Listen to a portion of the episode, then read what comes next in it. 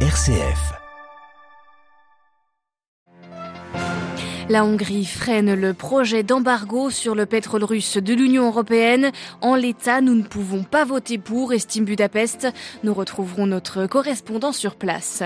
La foi mérite respect et honneur, c'est ce qu'a déclaré le Saint-Père lors de l'audience générale, alertant sur les effets dévastateurs de la banalisation de la foi. Et puis en fin de journal, direction Haïti, avec une association qui milite pour développer la culture et l'éducation chez les jeunes haïtiens dans un pays où plus de la moitié de la population a moins de 21 ans. Radio Vatican, le journal, Marine Henriot. Bonsoir. La Hongrie rejette l'idée d'un embargo européen sur le pétrole russe, en tout cas dans cette forme actuelle. Selon Budapest, une telle mesure détruirait complètement la sécurité énergétique du pays. La Hongrie qui importe 75% de son pétrole de Russie. À Budapest, les explications de Daniel Pseni. Un mois après avoir largement remporté les élections législatives, le Premier ministre hongrois Viktor Orban est confronté aux décisions de l'Union européenne, notamment les sanctions à l'encontre de la Russie dont il est resté un fidèle allié. Mercredi matin, Ursula von der Leyen, la présidente de la Commission européenne, a en effet présenté devant le Parlement une série de nouvelles sanctions, dont la plus importante est un embargo pour l'achat de pétrole en Russie d'ici six mois. Ce ne sera pas facile, a admis Eric Mamer, porte-parole de la Commission européenne, en soulignant toutefois que c'était aux États membres de répondre favorablement ou pas à cet embargo. Le gouvernement hongrois a toujours déclaré qu'il ne soutenait pas l'embargo pétrolier et gazier contre la Russie.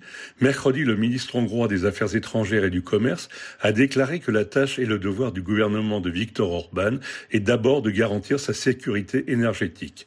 De son côté, Scholl Ernadi, le PDG de MOL, première compagnie gazière et pétrolière hongroise, explique que si ces sanctions devaient être appliquées, elles seraient payées de manière disproportionnée.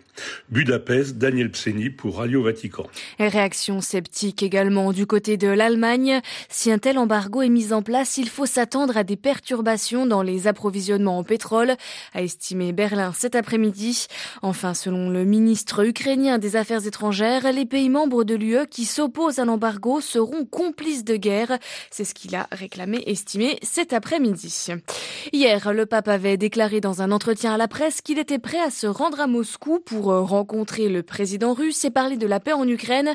Eh bien, cette proposition n'a pas été rejetée par le gouvernement russe. L'ambassadeur de Russie près le Saint-Siège a ainsi déclaré que le dialogue avec le pape est important pour Moscou, quelle que soit la situation internationale. Le Premier ministre japonais que le pape François a rencontré ce matin au Vatican n'est en revanche, lui, pas le bienvenu en Russie. Fumio Kushida se voit interdit d'entrer sur le territoire russe en représailles aux sanctions prises par le Japon contre la Russie. Moscou reproche au Japon d'avoir lancé une campagne anti-russe sans précédent. Toujours au chapitre des sanctions, Bruxelles prépare une nouvelle liste de personnes russes à sanctionner et parmi elles le patriarche Kirill. Si la liste de Bruxelles est validée par les États membres, le patriarche de Moscou et de toutes les Russies se verrait interdire d'entrer dans l'Union européenne et ses avoirs gelés sur le territoire européen. Place Saint-Pierre, ce matin, le pape François a poursuivi son cycle de catéchèse sur le thème de la vieillesse lors de l'audience générale.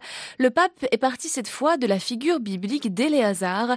La banalisation de la foi par des personnes âgées peut avoir un effet dévastateur pour la vie intérieure des jeunes, a-t-il expliqué. Les précisions de Claire Riobé.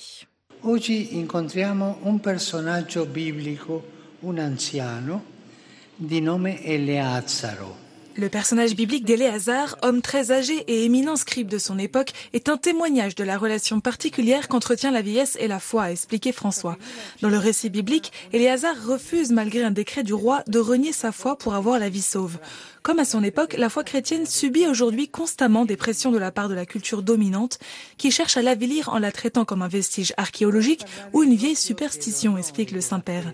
Ainsi, dans nos sociétés, la pratique de la foi est souvent perçue de façon négative ou jugée avec ironie. La tentation de la considérer comme une simple spiritualité et non comme une pratique incarnée est un piège très puissant et très séduisant pour le christianisme dont les jeunes chrétiens sont les premières victimes.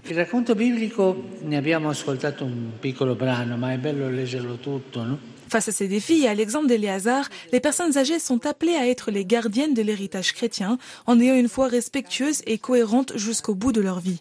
Elles deviennent alors des témoins face aux jeunes générations qui les regardent, a affirmé François, car cette foi qui a changé nos vies et purifié nos esprits doit aujourd'hui être une bénédiction pour tous. È una benedizione per tutti, ma la fede tutta, non una parte. Claire euh, Riobé. Pour retrouver toutes les informations sur l'audience euh, générale de ce matin, rendez-vous sur notre site internet www.vaticannews.va. L'insécurité alimentaire a atteint un nouveau sommet en 2021. L'an dernier, près de 193 millions de personnes dans plus de 50 pays se trouvaient en situation d'insécurité alimentaire aiguë, c'est-à-dire qu'elles ne peuvent pas manger suffisamment pour couvrir leurs besoins énergétiques quotidiens. Selon des chiffres des Nations Unies qui alertent, les chiffres de la faim dans le monde ne cessent de s'aggraver, notamment à cause des conflits et des crises climatiques. Et parmi les pays où la faim augmente, l'Afghanistan 23 millions de personnes souffrent de la faim, soit plus de la moitié de la population. L'Afghanistan, touché ces derniers jours par des inondations et tempêtes dans le nord-est, une vingtaine de personnes sont mortes.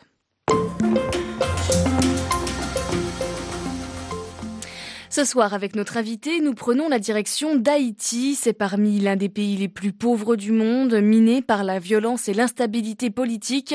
Et pourtant, le pays jeune regorge de ressources, de vie et de potentiel. Alors ce soir, nous partons à la découverte de l'ONG Focal, la, la Fondation Connaissance et Liberté, une ONG fondée en 1995 par Michel Pierre-Louis, qui fut premier ministre du pays, avec pour objectif de développer la culture et l'éducation chez les jeunes Haïtiens. Michel Pierre-Louis avait reçu à la fin du mois de février le prix Al-Zayed pour euh, la fraternité humaine lors d'une cérémonie à Abu Dhabi.